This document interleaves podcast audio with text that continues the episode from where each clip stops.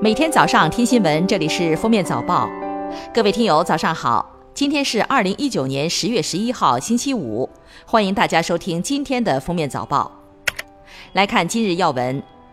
据中央气象台网站消息，未来五天冷空气接踵而至，北方大部地区的气温将再度受到碾压。华北、东北地区、黄淮等地平均气温将较常年同期偏低一度左右。另外，未来三天全国降雨范围不大，云南、贵州、湖南等地有中到大雨，局地暴雨。十号起到三十一号，二零二零年全国硕士研究生招生考试进入正式报名阶段，考生可在每天九点到二十二点进行网上报名。近年来，考研报名人数不断趋高。二零一九年考研报告规模更是达到二百九十万人，创下历史新高。北京时间十月十号凌晨二时，中国民航完成史上最大范围空域调整，全国范围内共调整航路航线超过两百条，调整班机航线走向四千多条，形成了全新的空域运行环境。十号上午，中国海军太原舰抵达日本横须贺，准备参加十月十四号在日本举办的国际舰队阅舰式。这也是中国海军舰艇时隔十年再次访日。中国驻日本使领馆、华人华侨、中资机构以及日本海上自卫队官兵代表三百多人在码头举行了隆重的欢迎仪式。十月九号晚，首都之窗网站发布北京市人民政府外事办公室关于北京市解除与捷克布拉格市有成关系的声明。二零一八年十一月以来，捷克布拉格市新一届市政当局主要官员等人无视国际关系基本准则和国际社会共识，不顾中方严正立场和强烈反对。屡屡在台湾、涉藏等涉及中方核心利益的重大问题上采取错误行动，并发表不当言论，粗暴干涉中国内政，公然挑战同北京市的有成关系，造成恶劣影响。北京市对此表示严正抗议。十月九号，文化和旅游部发布了《在线旅游经营服务管理暂行规定》征求意见稿，向社会公开征求意见。暂行规定对虚假预订、不合理低价游、价格歧视、大数据杀熟、信用监管等问题都作出了具体规定。其中，在线旅游平台大数据杀熟，最高可罚五十万。公安部十号举行新闻发布会，长江流域的非法采砂形成了盗采、运输、销售犯罪产业链，非法获利数额惊人，引发多种刑事犯罪活动。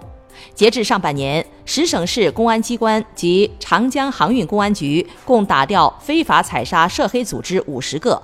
恶势力犯罪集团四十个，查获涉黑资产十七点九亿多元，查获非法采砂船三百零五艘。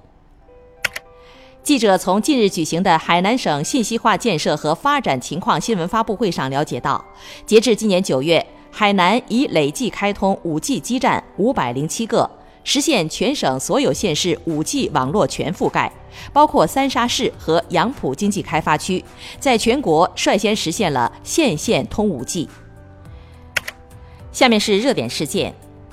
记者近日从世界银行获悉，该行将于十月二十四号发布的《二零二零年营商环境报告》将把中国列为过去一年世界上营商环境改善度最高的二十个国家之一。透露出的评估内容显示，中国为改善营商环境而进行的改革，由去年的七类增加至今年的八类。十月九号，渭南大荔县金狮同迪幼儿园有家长反映称，和孩子聊天时，娃说吃饭要吃快，吃得慢就会被老师叫到厕所吃。和其他家长沟通，得知确有此事，有的孩子甚至一天三顿饭都会去厕所吃。对此，园方承认有此类事件发生，向家长道歉，并承诺了后续整改办法，家长以后可以随时监督。目前，当地教育局监察室已介入调查。胡润研究院十号发布二零一九胡润百富榜，上榜门槛连续第七年保持二十亿元，上榜企业家财富计算的截止日期为今年八月十五日。马云以两千七百五十亿财富第三次成为中国首富。马化腾财富上涨了两百亿，以两千六百亿元重返第二。许家印财富缩水四百亿，以两千一百亿退居第三。科创板贡献二十二位上榜企业家，华兴原创的陈文元、张倩夫妇以二百二十亿元成为科创板首富。下面来听国际新闻。十月九号，土耳其对叙利亚北部库尔德武装发动军事打击。据悉，土耳其军对哈塞克省发动密集炮击，造成基础设施损毁，大量民众出逃。土耳其总统埃尔多安在推特上回应了此次行动。强调土耳其将维护叙利亚领土完整。当地已有八名平民死亡，数十人受伤。当地时间十月八号，瑞典皇家科学院宣布，将二零一九年诺贝尔物理学奖授予三名科学家：来自美国的詹姆斯·皮布尔斯因宇宙学相关研究获奖；来自瑞士的米歇尔·马约尔和迪迪埃·奎洛兹因首次发现太阳系外行星获奖。北京时间九号消息，美国费城一个陪审团周二裁决，强生必须向一名男子支付八十亿美元的惩罚性损害赔偿金。这位名叫尼古拉斯·莫里的男子因使用强生旗下杨森制药的抗精神病药物利培酮导致乳腺增生，此前已获六十八万美元补偿性赔偿。